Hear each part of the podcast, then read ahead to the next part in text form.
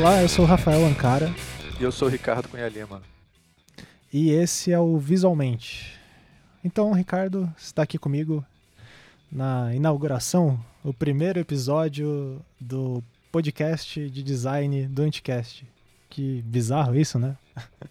que era um, era um podcast de design no passado e agora não é mais.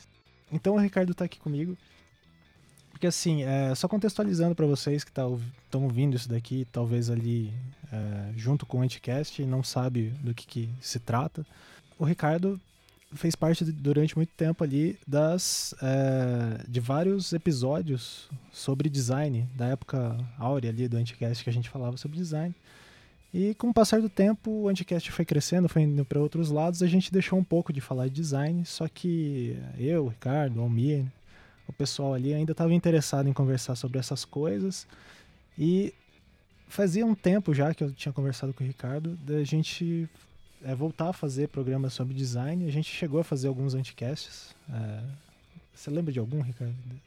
O, a gente, o, dos primeiros, a gente fez um sobre, é, sobre o que é design, sobre, a gente fez muito sobre história do design Sim. e também sobre questões de mercado do design. A gente sempre chamava algum, é, algum alguma figura do mercado também para conversar e discutir com a gente. Isso. E também entrevistar algumas pessoas importantes do design. É, nos últimos tempos, uh, acabou a gente fazendo alguns sobre infografia, né? E... Assim, claro. E a gente fez, acho que a gente fez vários sobre infografia, porque tanto eu quanto você somos diretamente interessados no assunto. Nessa área, né? Então, é... e com isso a gente sempre falou, ah, por que não fazer de novo? Enfim. E graças ao Patreon, é, que vocês bem sabem, quem é ouvinte do Anticast, quem não é, Fique à vontade para ver lá o patreon.com anticast design. E assim, com esse financiamento que a gente está tendo, é, a gente está produzindo diversos outros programas além do Anticast. O Anticast expandiu e virou é, Três Páginas, o Projeto Humanos, que é o, são os podcasts do Ivan de storytelling e literatura. O Não Obstante, que é o podcast de filosofia do Beccari. E agora o Visualmente. É, futuramente talvez surjam outras coisas, ideias, mas é, o que é interessante, com a grana a gente consegue bancar toda a infraestrutura necessária para isso. O, o, editor, o Felipe Aires, também está ajudando a gente aqui. É, então, passado todo essa, esse começo, só mais duas coisas. É, quem tiver sugestão de pauta, quiser comentar alguma coisa, sei lá, falar qualquer coisa aleatória, é só entrar, mandar um e-mail ali, contato@visualmente.com.br que a gente responde. É, ofensas também eu respondo. E. É. Diga. Não, eu ia mencionar que isso é uma coisa importante, porque a gente também quer saber o que, que, o que, que vocês querem saber, o que, que vocês estão interessados em design, assim. Isso. Porque a gente aqui tá cheio de ideias, assim, mas a gente, então, de repente, a gente está viajando a maionese. Então acho legal saber o que, que, o pessoal, o que, que a galera está interessada assim, em design. Exato, e sugestões. A gente tá ficando, ficando velho. velho. É, a gente não sabe mais é, nada. Assim. Não sabe mais nada. A gente tem só os interesses aqui. Exatamente. Então é para funcionar mais. É, e também é, a gente vai tentar resgatar muito daquilo que a gente tinha no Anticast. Talvez vire e Vire e mexe, talvez o Ivan apareça aqui, talvez o Beccari também. Um talvez dia que ele estiver comportado. É, para a gente discutir aqueles programas tão bacanas que foram os de história do design lá no Anticast, trazer outras pessoas. E a gente tem vários amigos, como o Henrique Nardi, o Fabiano Miranda, então essa galera, o próprio Almir, é, esse pessoal vai continuar circulando aqui. Aqui virou é, a ala de design, então, do Anticast Design. E daí, para acompanhar, a gente também tem um feed segue o mesmo esquema de todos os feeds do Anticast, que é feed.visualmente.com.br. Então, qualquer programa do Anticast que você pegue, é só colocar lá feed. o nome do programa.com.br. Tirando o não obstante, que é nãoobstante.com. O resto é tudo.com.br. Beleza? É, então, Ricardo, quem vai ser o primeiro. Sobre o que vai ser esse nosso primeiro programa? Quem vai ser a primeira entrevistada? A nossa primeira entrevistada vai ser a ilustre Fernanda Martins. A Fernanda, ela é uma designer muito é, importante aqui no, no Brasil. É, ela é paulista, se formou em artes plásticas na USP, mas ela é filha de um dos maiores designers brasileiros, o Rubens Martins, é, que já é falecido e foi sócio do Volner. Na Forma Informe. Na Forma Informe, que foi talvez um dos maiores escritórios e mais influentes escritórios de design do, do, do Brasil. Ela também estudou tipografia na é, escola Basel, que quem não conhece é uma, talvez a, a, escola de tipografia moderna mais importante do, do mundo, na Suíça. É, e ela trabalhou com várias áreas, ela trabalha com design estratégico, sustentabilidade, design social, identidade visual, tipografia. E é uma pessoa é, sempre interessada também nas questões é, é, como é que eu vou dizer assim, as questões políticas do design, né, como o, o como designer pode se posicionar no, é, dentro da estrutura é, do próprio país. Então ela está é, e atualmente ela mora em Belém e é sócia da é, ela vai me matar, eu não vou lembrar. É Mapinguari Design, lembrei. Então é isso. Fiquem aí com a nossa conversa com a Fernanda. Essa conversa foi gravada no CID, que é o Congresso Internacional de Design da Informação, que esse ano, em 2015, aconteceu em Brasília. Tem várias outras pessoas super bacanas que a gente entrevistou. Então, ao decorrer dos próximos episódios, a gente vai intercalando essas entrevistas. Então, fiquem aí com a Fernanda. Só um detalhe, pessoal. No dia que eu gravei lá com a Fernanda, lá no CID, meu microfone estava com um probleminha, então tem alguns ruidinhos no meio da, da entrevista. Só que, como o Ivan diz lá no Anticast, é, não se importem muito com isso, porque o conteúdo é ótimo. Beleza? Fiquem com o programa.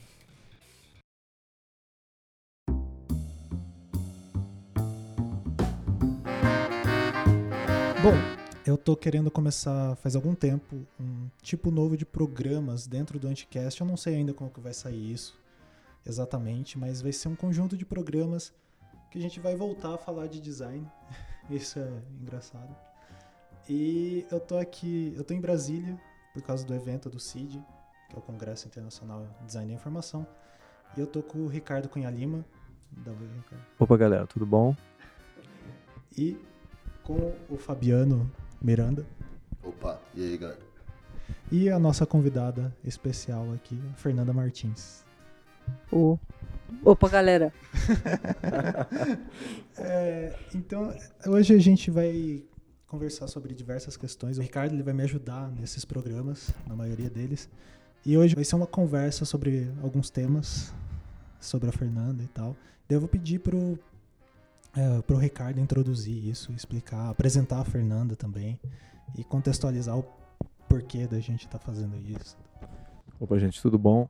Olha só, hoje a gente vai tentar é, que a gente tem a honra de ter a Fernanda Martins, que é um, posso dizer isso, um nome do design brasileiro importante. Quem não conhece hoje vai ter o privilégio de conhecer. Ela é designer, tipógrafa e pesquisadora e uma pessoa que é, ela é paulista, mas ela, em determinado momento da carreira dela, ela foi para o é, norte do Brasil, então ela pôde fazer essa ponte assim, de trazer um pouco assim, a gente fica um pouco focado no sul, sudoeste do Brasil e aí poder realmente é, trazer o design, trazer, trazer as discussões de outras, outras regiões do Brasil é, relacionadas ao design.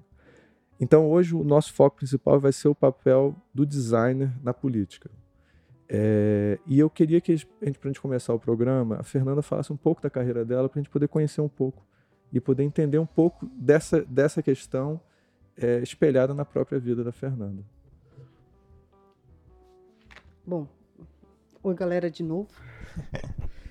é, uh, eu talvez seja tenha sido uma das primeiras pessoas que, quando perguntavam o que, que, você queria ser quando crescer, falava que queria ser designer, apesar de ninguém entender. Uma coisa muito importante que eu esqueci completamente de mencionar é que a Fernanda é filha de um dos maiores designers brasileiros, Rubem Martins, Rubem Martins, é, Martins, desculpa, tá? Hoje tá, tá difícil. São, até é um o calor aqui de Brasília, você não tem ideia, tá secura, tá tendo um incêndio aqui é. fora, não estou exagerando. Então, o Rubem Martins, que é um dos grandes designers brasileiros, é, e ela tem essa bagagem aí, tá certo? Essa responsabilidade nas costas. Por favor, continue, Fernanda. Então, essa bagagem é mais um deles, uma bagagem, né? Porque o Rubem faleceu, eu tinha oito anos e, portanto, o que eu conheço do Rubem eu recebi de outras pessoas. Mas eu já convivi no escritório, vivia no escritório, eu tinha uma noção do que era design. A minha mãe sempre falou muito de design, então eu já vinha com a intenção de ser designer e atuei como designer é, por 25 anos em São Paulo, até ir fazer uma pós-graduação fora do Brasil.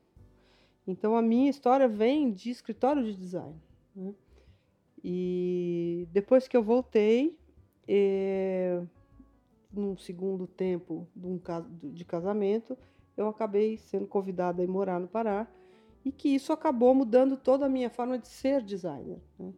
O que eu, todas, muitas das minhas crenças, elas acabaram sendo mudadas por um ponto de vista de novo, que, que, que eu fui forçada mesmo pela situação a, a olhar.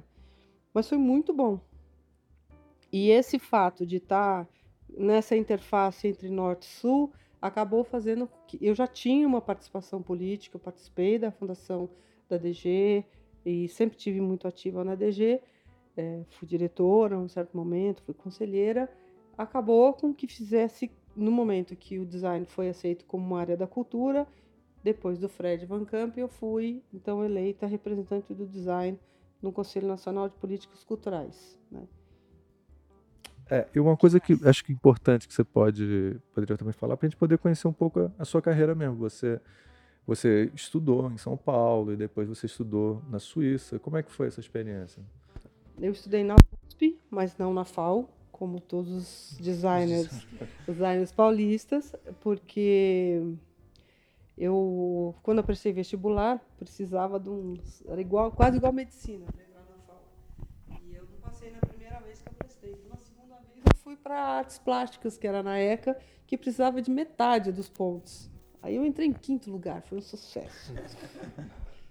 E, mas, na verdade, para mim, não importava muito, mesmo porque a FAO era uma faculdade de arquitetura e eu queria ser designer. E a minha formação de designer não veio é, tecnicamente da universidade, mas veio dos escritórios dos, das pessoas que trabalharam com meu pai, que eu comecei a trabalhar aos 18 anos. Antes mesmo, eu prestei o primeiro vestibular de 17 para 18 e o outro de 18 para 19. Então eu já estava trabalhando com design. Então essa formação em artes foi muito positiva, uhum. né, porque você tem um lado da, da, da, expressão pessoal que é muito importante no design também. Né? E, portanto, eu me formei, eu, eu, eu, fui, eu sou daquela categoria que tem que comprovar que é designer, porque eu não tenho um, um certificado de design, de, de, de, design, de escola de design. Mas quando você terminar o doutorado, você vai ter, né? Pois é, mas não vale. você vai ter um doutorado é. da ESD. É... E aí, aos 35 anos, eu fui fazer um mestrado na escola de base na Suíça. Uh, muito mais porque eu tenho um parafuso a menos na cabeça do que pela grande importância da escola da Suíça. Eu, na verdade, estava no momento, eu já tinha, comecei uma empresa, tive sócio, é, essa empresa cresceu, eu cheguei num momento onde eu não estava aguentando aquele momento da vida, o número de pessoas que trabalham, que eu, eu me sentia responsável, e aí resolvi parar tudo mesmo, fechar e, e, estudar. E foi assim que eu resolvi estudar na Suíça, né? Que, aliás, levei os dois filhos para estudar junto. Eles foram para o ginásio e eu fui para para fazer a pós. Foi uma loucura total. Não é um parafuso que eu tenho menos, são alguns. São vários. Vários. E lá você conheceu o, o maior superstar do, do design suíço dos anos 80 e 90. Não lava a mão até hoje. o Frutiger pegou nesta mão aqui, ó. Nunca mais lavei a mão, só como com a esquerda. o, o, o, o Adam Frut, o Frutiger o e o Frutiger, e o, o Weingart. O, o Weingart Wolfgang, foi profe... é. Wolfgang Weingart, que era o que eu quando eu era garoto era a geração anterior à minha era o, Weingart, depois veio o David Carson, esse pessoal. É verdade. Ele era o enfant terrible é. da, do design. E ele era o enfant terrible do design? Não, ele é muito mal-humorado. Talvez por isso todo mundo ache que ele é. Não, ele, o trabalho dele realmente fez diferença, é, principalmente quando ele foi lecionar e ele influenciou uma outra geração, né? uma geração de designers que criou aí toda uma forma de projetar um estilo, né? É, que foi importante no design, bem mais importante que o nosso amigo David Carson, que é um assunto para um outro podcast. É um assunto a, então bem você, à parte. É... A gente pode convidar ela para um é. sobre o David Isso, Carson. Pode, pode convidar. Eu venho. Eu venho. Vamos, vamos passar para o próximo. Mas o, a escola, ela, qual foi a contribuição para você? O design suíço é uma, é uma referência para todos nós até hoje, né? Então, ele, o, o, design suíço diz que ele é o design alemão com criatividade. Essa é a definição deles, né? a definição deles. É uma definição bem humilde, assim, né? É, modesta. É, bem modesta. modesta. É, Para mim, que estava com 36 anos, 15 de carreira, né? E, ou 16 de carreira, tinha começado a trabalhar com 18 é, foi um momento muito interessante, porque, por exemplo, eu sou da minha idade, o primeiro estágio que eu fiz, eu entrei numa agência de propaganda, me colocaram sentada numa mesinha num, num estúdio, e uh, entrava um diretor de arte e falava para o cara que ficava do meu lado, estava me ensinando, desenha, desenha essa palavra aqui, mas eu quero em Garamond. E o cara desenhava em. Né? Esse aqui é Franklin o cara nem, pisca, nem piscava, ele quer um letra 7 ambulante. E, e eu nunca dei valor para esse tipo de experiência. E vivi também esse momento onde a gente não tinha. A fotocomposição chegou quando eu já tinha um escritório, né? É, a gente trabalhava na letra 7. Letra 7 era aquela coisa cara. Era economia. difícil de achar os lugares que tinham todos os tipos. Não, olha, eu morava em São Paulo, tinha uma, uma, casa do artista, até não tinha problema de acesso às letras. Eu tinha problema de acesso financeiro a elas, né? Porque eu era uma menina de 22, 23, 25 anos e não ganhava. Vocês vivem um outro momento muito sim, diferente, sim. não só a letra 7. Eu tinha um vendedor que vinha vender livro, a gente economizava seis meses para comprar um livro, um vocês têm tudo na internet em PDF. Tem a Amazon. Oh, não, nem vou falar da Amazon. Vocês nem pagar, pagam por eles mais. Então, o momento é, é, é o momento de, de, dessa geração brilhar muito, porque as referências são muito diferentes. Né? Quer dizer, aquele, aquele livro que a gente comprava, ele era extensamente lido, aproveitado, usado como referência ou não.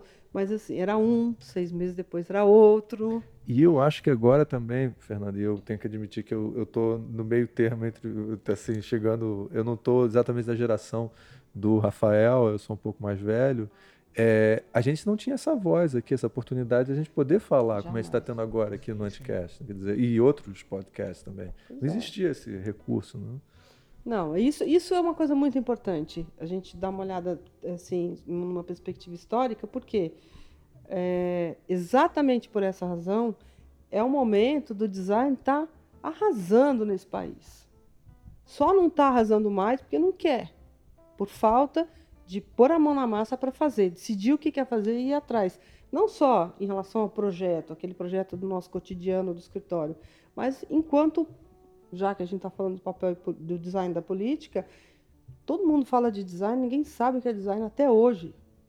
Isso não é culpa dos outros, é culpa de nossa culpa mesmo, não saber explicar a um público, de não saber exigir que tenham processos de design, né, que tenha mais design na escola, que tenha mais design com políticas sociais. A gente não, nós não estamos preocupados, nós todos como uma classe. A gente está sentado no nosso computador, olhando nosso filme no, no YouTube. É isso que nós estamos fazendo.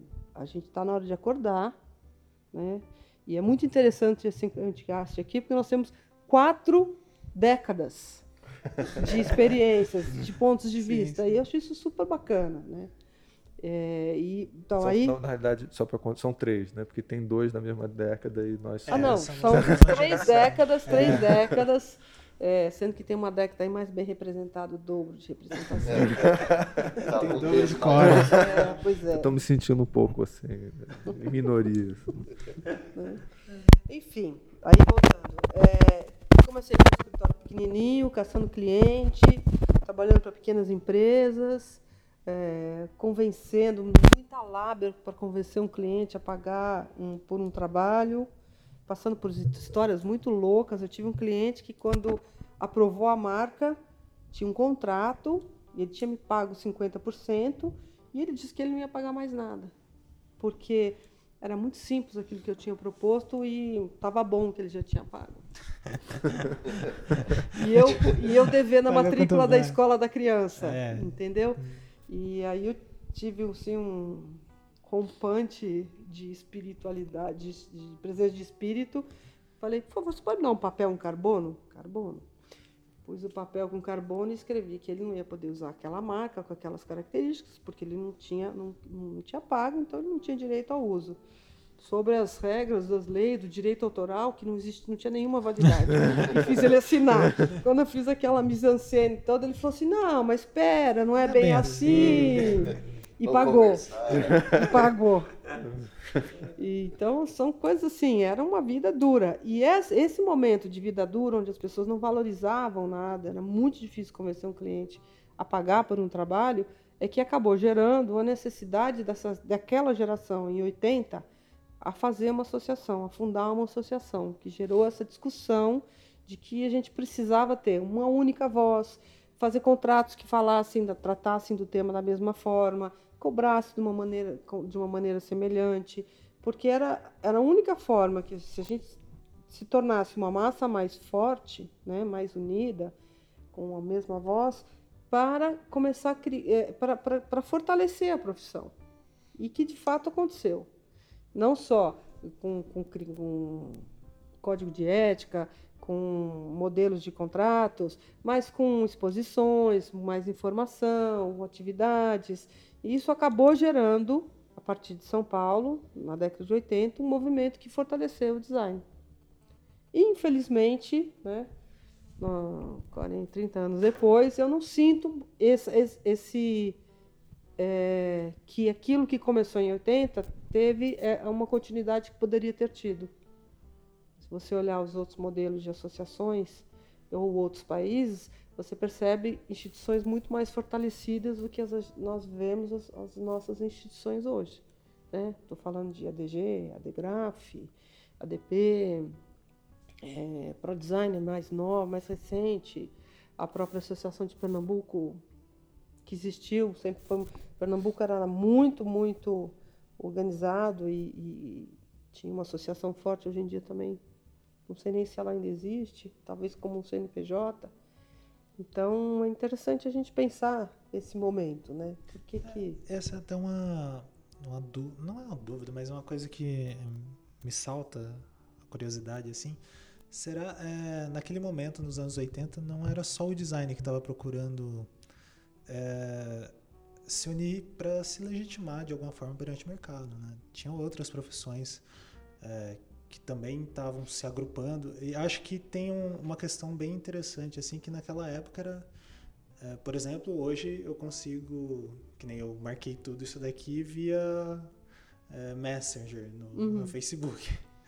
É, tinha uma dificuldade maior de comunicação, das pessoas saberem o que estava acontecendo eu acho que as comunidades, os, as associações eram um espaço muito interessante de você conversar com pessoas que estavam de troca, né? De, de troca, troca, de ideias. Esse espaço de troca. Daí parece que com a tecnologia isso acabou se diluindo. E hoje em dia a gente vê meio que. Eu acho que hoje em dia, concordo plenamente. Porém, assim, é, pensando, achando super interessante. Acho que hoje vocês têm mais espaço para comunicação, mas menos troca de ideias. Então, aquela, aquele pequeno encontro, às vezes, ele é muito mais é, é, verdadeiro, ou muito mais, não é verdadeiro. É, Havia uma, muito, um, uma necessidade e uma, e uma catarse exato, maior, exato. uma troca maior, do que esse profusão, né, o excesso de, de troca de, de, informação que acaba não, falando de coisas importantes. Sim, sim. Né? Talvez seja é, um e, contraponto. E daí é difícil de é, que a gente o que a gente acaba vendo é que tem muitos interesses divergentes dentro da própria que design, sempre houveram que sempre houveram mas é uhum. engraçado que parece que com a gente com a tecnologia tem um catalisador né que todo mundo essas divergências elas estavam se encontrando, elas se encontravam e já Ah, espirrou. explodiram, estão espirrando tudo para tudo, tudo quanto é, É canto e, e daí parece que não tá ninguém interessado em se juntar, né? Fernando, uma coisa falou sobre isso que eu agora fiquei pensando, agora flashback de muitas coisas, de experiência com associações e tal. E essa coisa das pessoas terem voz, acontece que às vezes pessoas, por exemplo, numa, num mundo de comunicação, de associação e de, e de e-mails e de grupos de discussão, etc e tal, às vezes pessoas que não têm uma, uma atuação muito forte, na, na, na- não só na vida profissional, mas é, mais em geral, assim, no mundo virtual a pessoa passa a ter uma, uma, uma aí Virou persona. vira uma si mesmo. persona e tal, mas aí aquilo vira uma coisa que no mundo real a gente precisa daquela participação e ela não acontece. É, você, quando você está falando dessa questão que o, Rafael está falando de da profusão de vozes dos, dos mundos, estilo de, de é, essa comunicação tipo Facebook, né, de, Uhum, de troca de informação, isso pode eventualmente se tornar um problema. Você tem identificado isso? Uma coisa que a gente tem que Eu acho que a gente tem que descobrir qual é essa nova forma de, de, de- exatamente qual é essa nova forma de realizar essas mesmas atividades que antigamente eram realizadas presencialmente, né? As pessoas te- tinham que ir a uma reunião na DG para poder tratar, discutir o código de ética. E essas discussões demoraram seis meses. Hoje, essa discussão pode ser feita online, existem mil ferramentas, mas o que, o que o problema não é a ferramenta, né? Eu acho que o problema é tá no querer mesmo, da gente conseguir mobilizar as pessoas para querer fazer isso. Então a gente continua precisando de liderança, de, quer dizer, não liderança no sentido de mandar as pessoas, mas assim, de pessoas que aglomerem outras pessoas, que juntem, que ajudem as outras pessoas também a se movimentarem, quer dizer, a gente Mas continua- é, talvez isso, é, eu como representante dessa geração aí, Da nova geração, Vamos nos defender. Vamos nos defender. É que isso acaba soando, é, que eu acho que foi um pouco que afastou a nossa geração do, dessas associações, é a questão um pouco dogmática que às vezes ah, acontecia em alguns encontros, assim, pelo menos os que eu presenciei, de é, da questão assim, tem os mais velhos e eles querem passar, tem um modelo de trabalho que está funcionando, funcionou durante anos para eles. E a gente está vivendo num outro contexto que consegue novos métodos e novas coisas de trabalho e esse conflito não conversa. E às vezes fica uma questão meio dogmática de assim, ah, é, vocês têm que entender, é, passar por todos esses processos que a gente passou para chegar até aqui, sendo que as pessoas conseguem, por ter acesso, sei lá, à internet e tal, as mesmas informações. as mesmas informações. É, assim, eu, eu falo isso mais em tom de provocação porque eu tenho outras considerações a respeito disso Eu enquanto diria professor. que vocês têm que ter paciência com os mais velhos. Você tem toda a razão. Tô, tô dizendo isso, não, não, não respeitar. Não, ao contrário, eu acho que você tem toda a razão.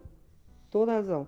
Primeiro porque eu acho, olhando, tentando olhar a partir do que você está dizendo, é que essas pessoas, vamos dizer que seriam da minha geração, elas lutaram por uma coisa e Sim. depois elas se sentiram é, apropriadas, assim, donas daquele, Não, daquele. e, e eu respeito bandeira lá e- e eu respeito muito isso porque foi uma causa muito importante para uma geração. E talvez não souberam fazer os seus seguidores, né?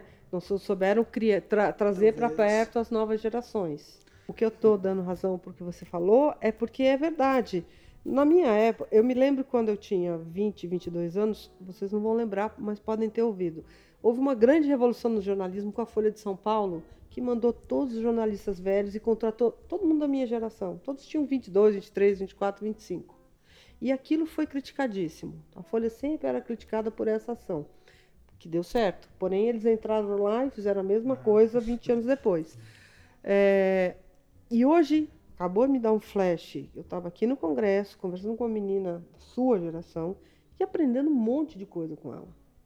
Então, onde é, o que eu vejo disso tudo é a gente tem que aprender a conversar, essas gerações a conversar novamente, Sim, porque sim. a gente tem horrores para aprender com vocês. Esses caminhos todos que vocês sabem fazer, a gente apanha.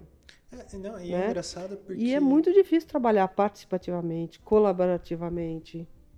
Né? É, porque a gente acaba abrindo, tem que abrir mão de um certo capital social, que eu imagino que para a tua geração foi muito custoso É. conseguir ele. E assim, eu, eu- a gente, o Ricardo tá brincando aqui que a gente é geração nova, a gente já não é mais geração contemporânea. Aliás, É, eu só mencionar, jovem. aquela menina que estava falando com você já é uma outra geração, Ela é uma antes da dele. geração abaixo Anterior da a dele. Não, mas ela não é possível. Eu 20 fiquei, eu fiquei olhando ela pra tinha, cara devia dela. ter uns. Eu ela acho que tem cara de 20. Ela é, tem 30. É, não é que é engraçado porque eu, tanto eu e o Fabiano somos recém-professores, né?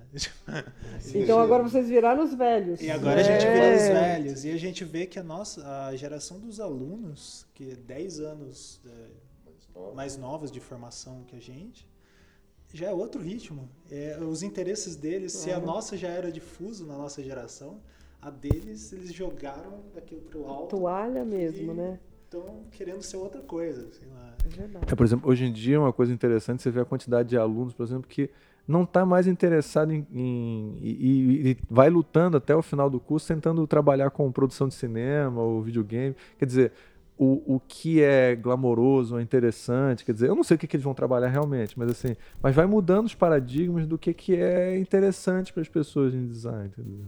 É, e até, é, por exemplo, uma coisa que sempre me atraiu muito é, é o trabalho de tipografia com, Uhum. sei lá, prelo, tipos de madeira. Eu sempre achei muito interessante. É, letterpress. É umas coisas que eu tento passar para os alunos assim, só que eu vejo que eu não sei se eles estão muito interessados com isso, é. sabe? Então é, é bem engraçado como vai mudando e talvez as associações não. Não sei se não não- souberam. é. Eu acho que nós, assim, é muito clichêzão falar ah, design uma profissão jovem. Mas se você comparar com engenheiros, com médicos, que têm faculdades há 100 anos, fatalmente nós temos que nos enquadrar como uma profissão mais recente. Sim. É, e, e, e a gente não.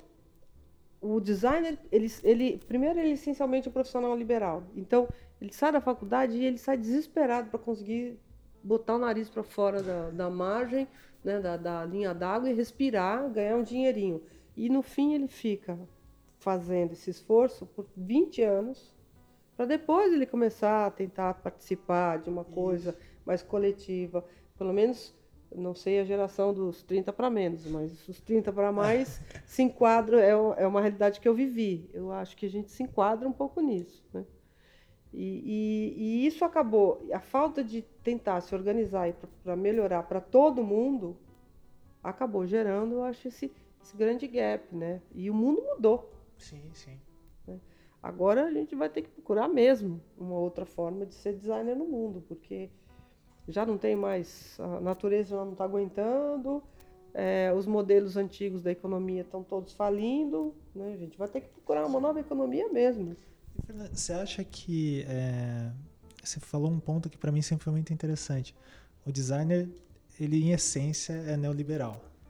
Eu acho, sim. E isso para mim é interessante porque assim os alunos e eu quando me formei também é, a grande é, não vou chamar de ressentimento, mas a grande tristeza assim que era passada pra gente era ah você tem que conseguir um emprego e a gente não tem empregos públicos de designer, a gente não tem essas questões. É, não parece que em algum momento assim faltou uma questão de o designer, é, enquanto nas associações ou então politicamente se assumir, ah não, eu sou, essas são as minhas características e dá a impressão que a falta de consideração que tem a respeito do design talvez seja por uma falta da gente enxergar uma Sim, questão tem- identitária do design dos nem próprios quanto grupo, né? Isso. Ah, Eu acho que a questão de posicionamento, como é que o design se posiciona, talvez, então. Isso.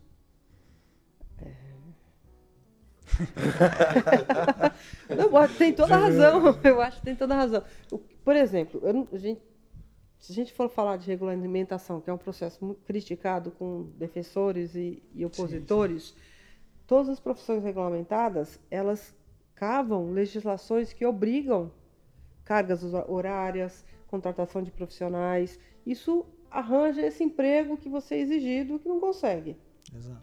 Então, quando a gente, se um dos benefícios que podem ocorrer seria um grupo de pessoas voltado para a construção desse tipo de leis, de legislação, de, de, de, de proteção mesmo da classe.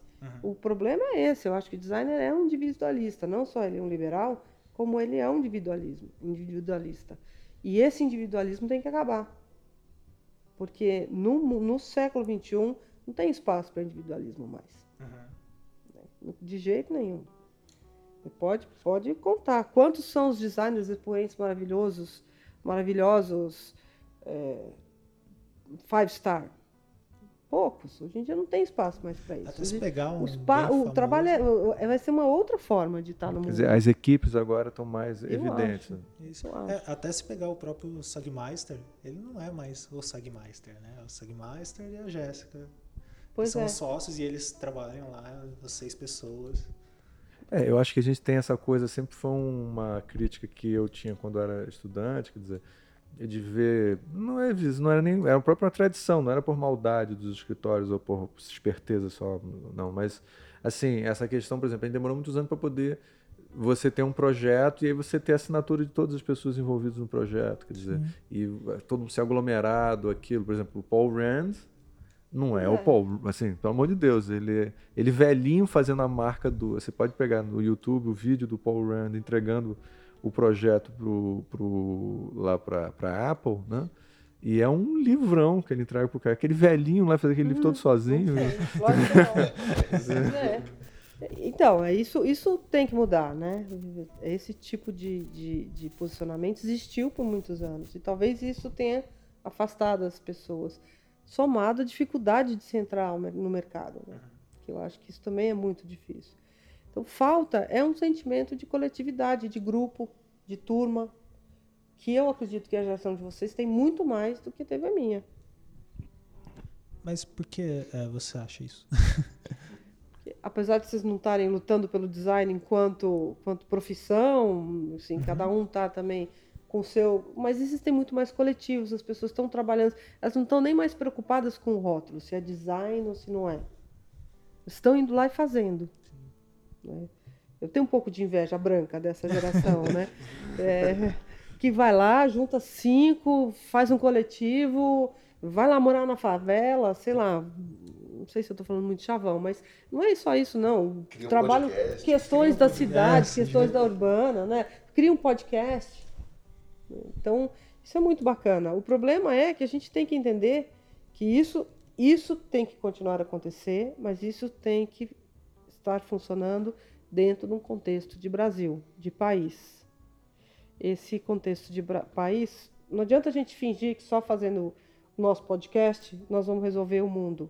A gente vai resolver fazendo podcast, mas integrando isso na- e com políticas públicas que sejam que, que abranjam todo mundo, porque a oportunidade de você ter de ter um computador e ter um equipamento, um designer no Pará não tem.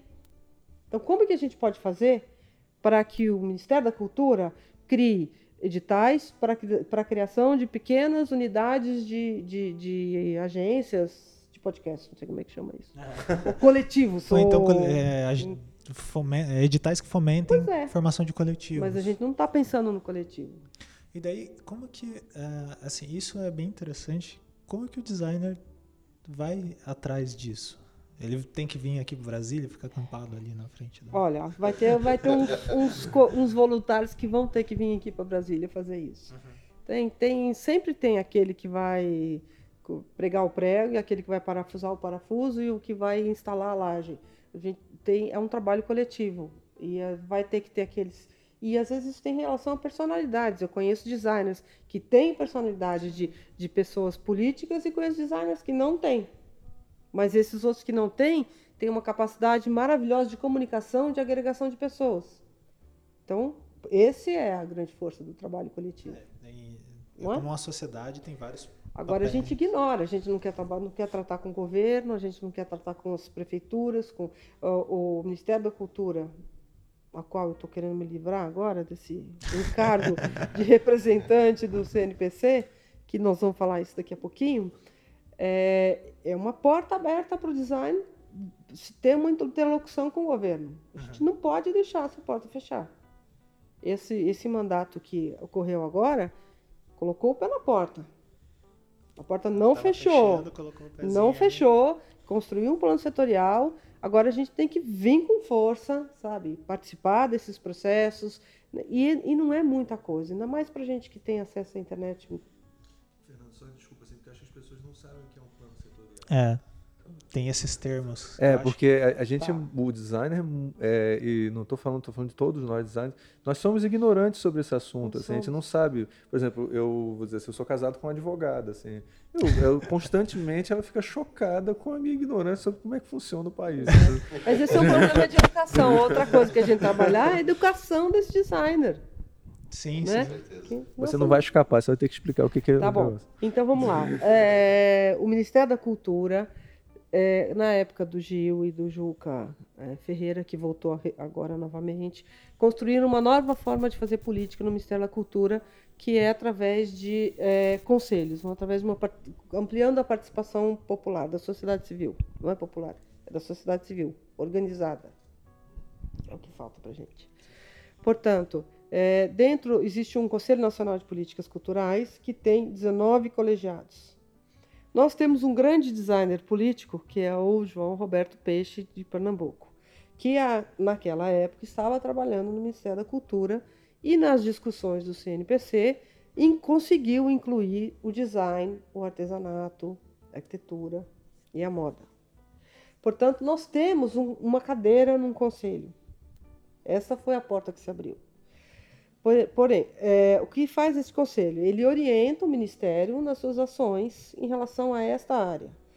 Como que ele orienta? Ele orienta através de um documento que reflete, que reflete, é, reflete no sentido de pensar, né? Pensa o campo, pensa a área e cria um documento que sugere, então, áreas de atuação, ações e programas.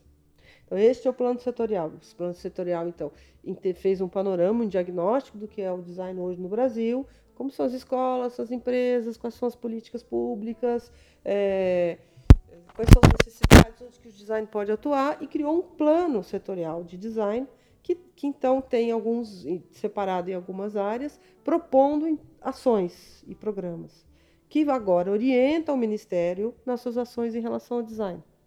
Mas isso não basta. Não adianta ter só o plano. Tem que ter 10 pentelinhos ali enchendo o saco do cara para os caras fazerem edital. Sim. Hoje a gente estava na, numa, na, numa sessão de educação e vários projetos muito interessantes. Projetos da PUC em, em São Tomé e Príncipe, é, o projeto de uma aluna aqui da UNB para crianças com autismo. Eu, eu ajudei a Adélia Borges na, na Bienal Brasileira de Design, cujo tema era Design para Todos. E não existe projeto de Design para Todos no Brasil. É pouquíssimo, não enche uma Bienal. Por quê? Porque não interessa economicamente para as empresas trabalharem com esse setor. Então, quem tem que trabalhar é o governo. Então, o governo vai trabalhar sozinho? Não, só vai trabalhar, e hoje eu propus isso ao final da reunião, que se crie uma comissão desses professores que estão trabalhando com esses temas, que a gente cria um documento para levar para a setorial, porque setorial sozinha não faz verão, para setorial pressionar o governo para que surjam editais, para que esses projetos possam ser realizados e possam eventualmente se tornarem políticas públicas no Brasil. Então, é esse entendimento que precisa ter. E aí alguém vai ter que sair do seu escritório duas vezes por ano, numa reunião, para vir aqui, para fazer o papel do chatinho que vai lá pegar no pé do governo. Porque essa, eu também não sei, não sabia nada de política, sempre tive preocupação em, em articular as pessoas, mas eu vejo pessoas que sabem, que dominam o processo ali, conhecem a estrutura política, conhecem os passos. Eu, eu me sinto uma boba da corte, mas aprendi uma grande lição. Quem pauta o governo é a sociedade civil. O governo não faz nada de bandeja. Então a gente tem que saber quais são as nossas necessidades, o que, que o design precisa, onde é que está faltando. É nas, nas é, nos grupos de pessoas que estão fazendo podcasts, pode ter um edital para isso. É num, um grupo para fortalecer ilustradores, é, a interface da infografia com o jornalismo.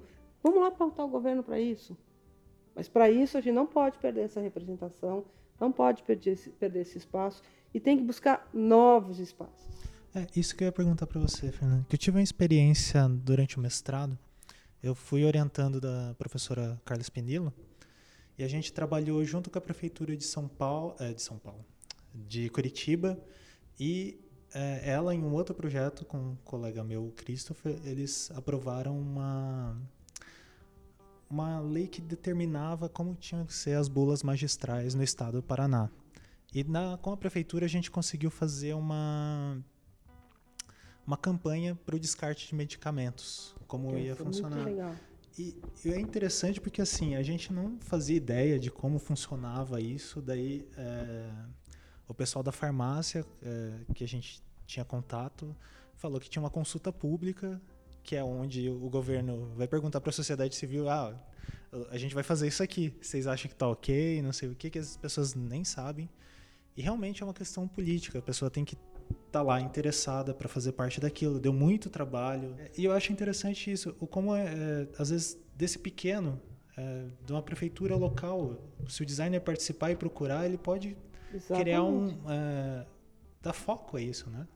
Então, e essa lei, da, por exemplo, em relação à cultura, essa a lei do, do Sistema Nacional de Cultura, ela determina que, para se receber verbas do Ministério da Cultura, os municípios e os estados têm que ter um conselho de cultura.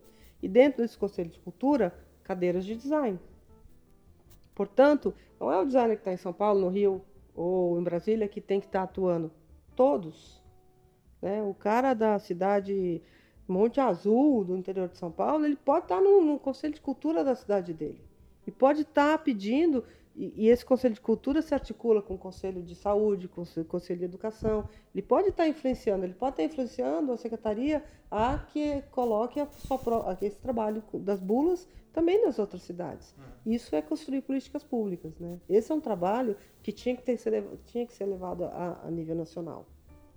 Né? É que era interesse dos representantes da Anvisa darem mais visão a, a esse trabalho. Mas aí, agora fazendo a parte de advogado do diabo, Vai, Assim, fala a nova geração. é. Por que eu faria isso? Se eu consigo me articular e me resolver de outras maneiras, para que eu vou querer ter esse trabalho, esse desgaste, é, sendo que às vezes parece que essas articulações são para pequenos grupos de designers. Ele só frisando a palavra parece. Né? Parece, é. Porque é assim que o mundo roda e a, Lu- a Lusitana gira. Porque o mundo é movido pelos interesses. Uhum. E quando a gente não faz nada, eu também estou muito bem na minha casa. Só que estão acabando com a Amazônia com 200, 200 hidrelétricas. E sabe o que vai acontecer com o seu filho? Não tem Brasil para ele. Uhum. Então, por quê? Porque tem, a gente tem que pensar no a gente hoje, agora, mas tem que pensar no quem vem depois da gente. Né? O mínimo da sustentab- sustentabilidade é a gente deixar um país, um mundo igual ao que a gente recebeu. Sim. Porque a gente já recebeu uma merda, hein? O mínimo já é impossível. mínimo já é péssimo e já é impossível. Então, é, a gente, eu posso fazer a- a- a política da ostra, Sim. né? É, e ela é válida.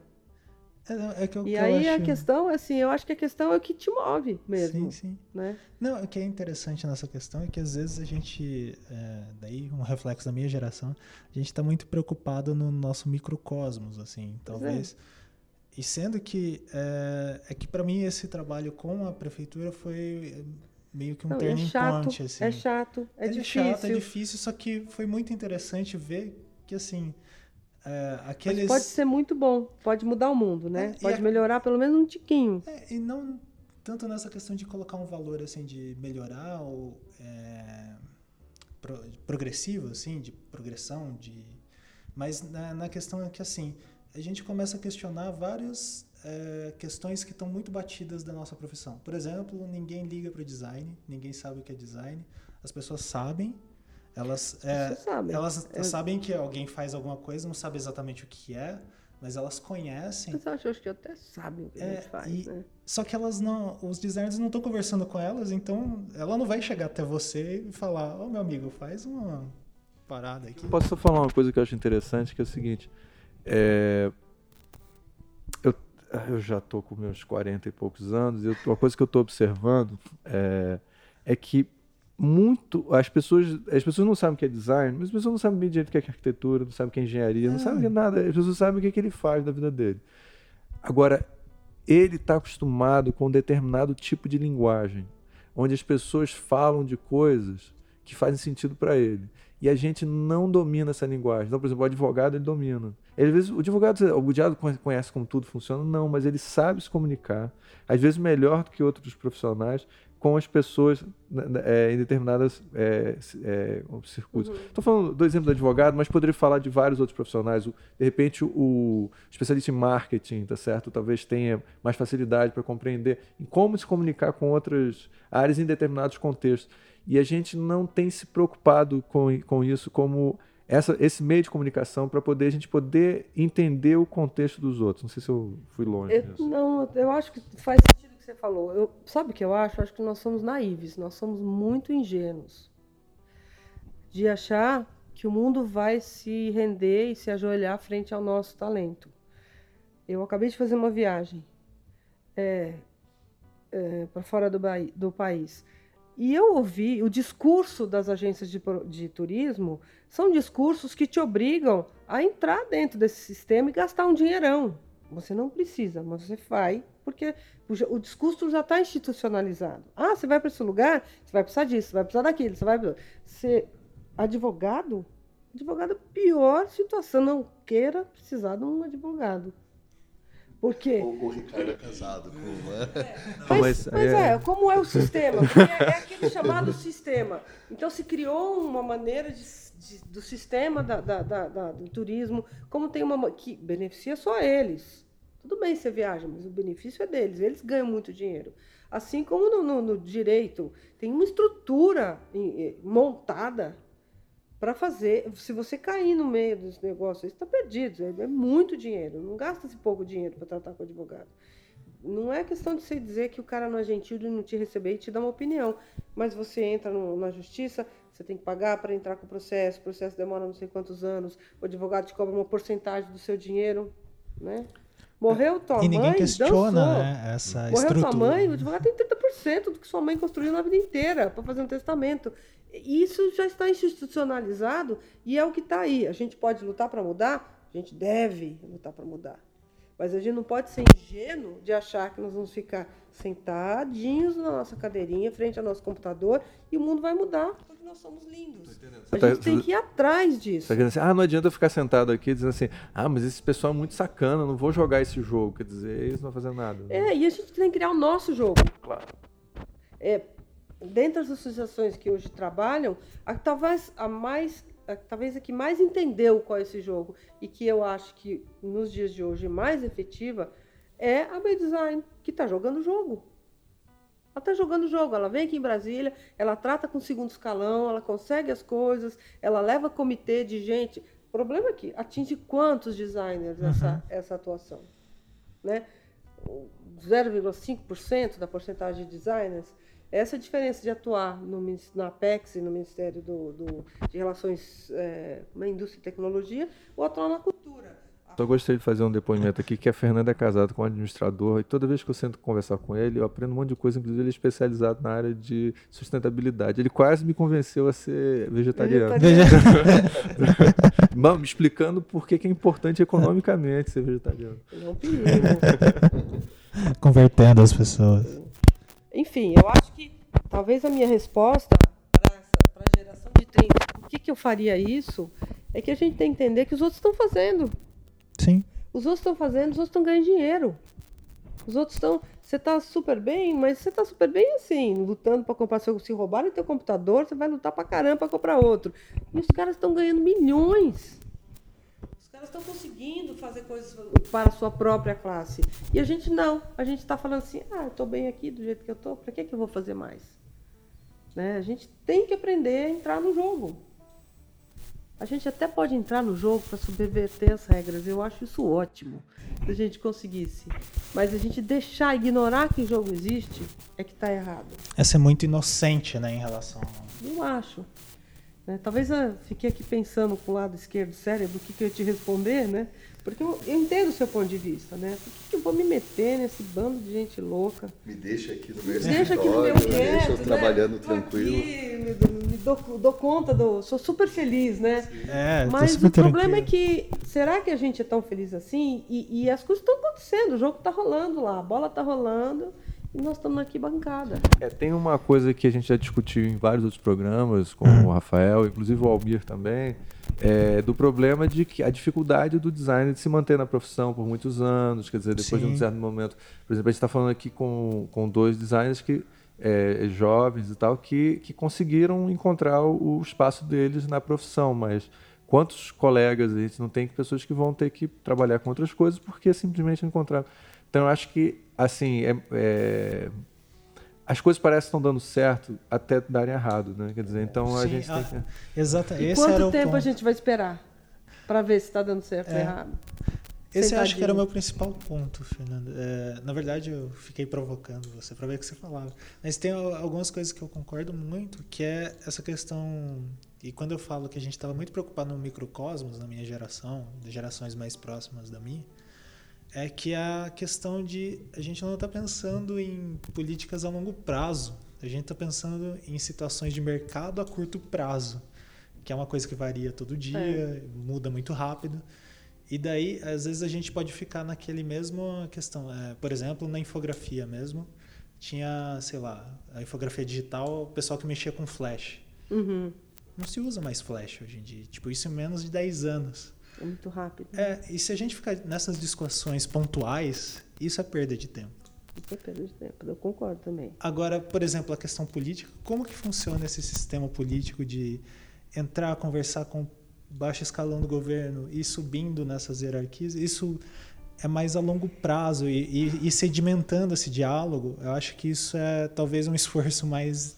Eu acho que a gente tem um longo caminho a percorrer, mas a gente precisa de mais pessoas interessadas em estar aprendendo junto. Existem, é, hoje eu conheço alguns designers interessados em políticas de design, é, com prática em, em política estudantil, que, que já conhece. Mas eu conheço, por exemplo, é, no CNPC tem representantes de outros setoriais que o cara xingou a ministra. Palavrão mesmo, não era assim descompostura, era Aham. palavrão mesmo. Tá nem aí se ele, se sabe, se ele sabe ou não a maneira certa. Ele vai lá e faz, ele vai atrás, ele quer. Né? Eu fico com medo da gente estar jogando pelada aqui, falando nós entre nós, enquanto a Copa do Mundo está acontecendo lá naqueles estadiões, Sim, sim. entendeu? Essa é a minha preocupação. Né? A gente pode ficar super feliz jogando pelada. Né? No, você sabe que o maior campeonato de futebol do mundo está no Amapá. Tem mais de 100 times. É verdade. Estão super felizes jogando a pelada deles lá, mas só que não está mudando a vida deles. Sim. Né? Então, é, é essa a preocupação. A gente tem que começar a querer entrar no jogo. Né? É, o que vocês acham da gente encerrar? Serviço de utilidade pública, Ah, antes ó. de você querer fechar. Então, este, esse é setorial do Ministério da Cultura está terminando seu mandato. É, os interessados podem procurar no é, www.cultura.gov.br barra Vota Cultura para conhecer o processo eleitoral de renovação dos colegiados, se, elege- se candidatar para ser um representante ou, caso não é obrigado, ninguém é obrigado a querer ser um representante, mas é muito importante que nós tenhamos muitos eleitores. Porque é isso que vai mostrar para o Ministério, quando o próximo representante chegar lá e falar nós queremos edital assim, o assado, eles sabem que tem muita gente Tem atrás. um corpo, né? Tem um corpo. A gente tem que criar esse corpus. Então, o processo está aberto para eh, as pessoas se, inscrever- se inscreverem como eleitores ou candidatos até o dia 26 de setembro. Não sei se vai ao ar antes disso. Tomara que vá. Sim. Eu vou tentar. E depois desse processo de, de inscrição, no começo do mês de outubro, haverá a votação dos candidatos. E aí as, as pessoas que citam. E já há vários candidatos em muitos estados. Eles colocam uma plataforma dizendo quem são, o que, que eles pretendem fazer. Então a pessoa pode vai ter o período de votação e vai eleger esse novo colegiado de design, que é muito importante. A gente já está com o pé na porta, coloca logo o corpo. Uhum. Né? Então, obrigada pelo serviço de, de- de- Utilidade pública. utilidade pública. É, É, então a gente, tá, a gente tem que estar encerrando agora, não é isso? Você- Isso, estamos em- encerrando o programa aqui. Queria agradecer a Fernanda por ceder o seu tempo e conv- já te avisar que eu vou te encher o saco mais várias vezes É, eu também é, sempre agradecendo tá, poder participar do podcast, agradecer a, a generosidade da Fernanda, foi muito legal. É, e também é, é uma experiência muito interessante. Então, nós estamos aqui no Congresso de Design de Informação, é, o Congresso Internacional de Design de Informação em Brasília. E é uma experiência muito interessante de poder estar todo mundo se encontrando aqui. Então, é, é tá sendo, foi, foi muito interessante, muito legal. Então. Aí, galera, é... obrigada. Fala alguma coisa também, Fabiano, só para. É, inclusive, pegando o gancho do que o Ricardo falou, também quero agradecer por ter participado, eu mais escutei do que falei, mas foi um grande aprendizado também, de repente, para conseguir né, dar corpo justamente à nossa profissão como designer. Né? Então, é, até a próxima.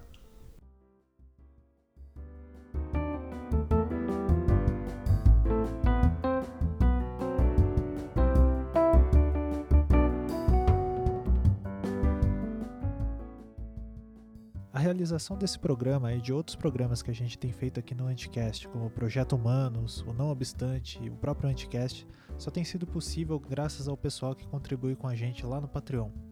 Acesse patreon.com anticastdesign e contribua você também a partir de um dólar. A trilha sonora desse episódio foi composta por Kevin MacLeod do site incompetech.com.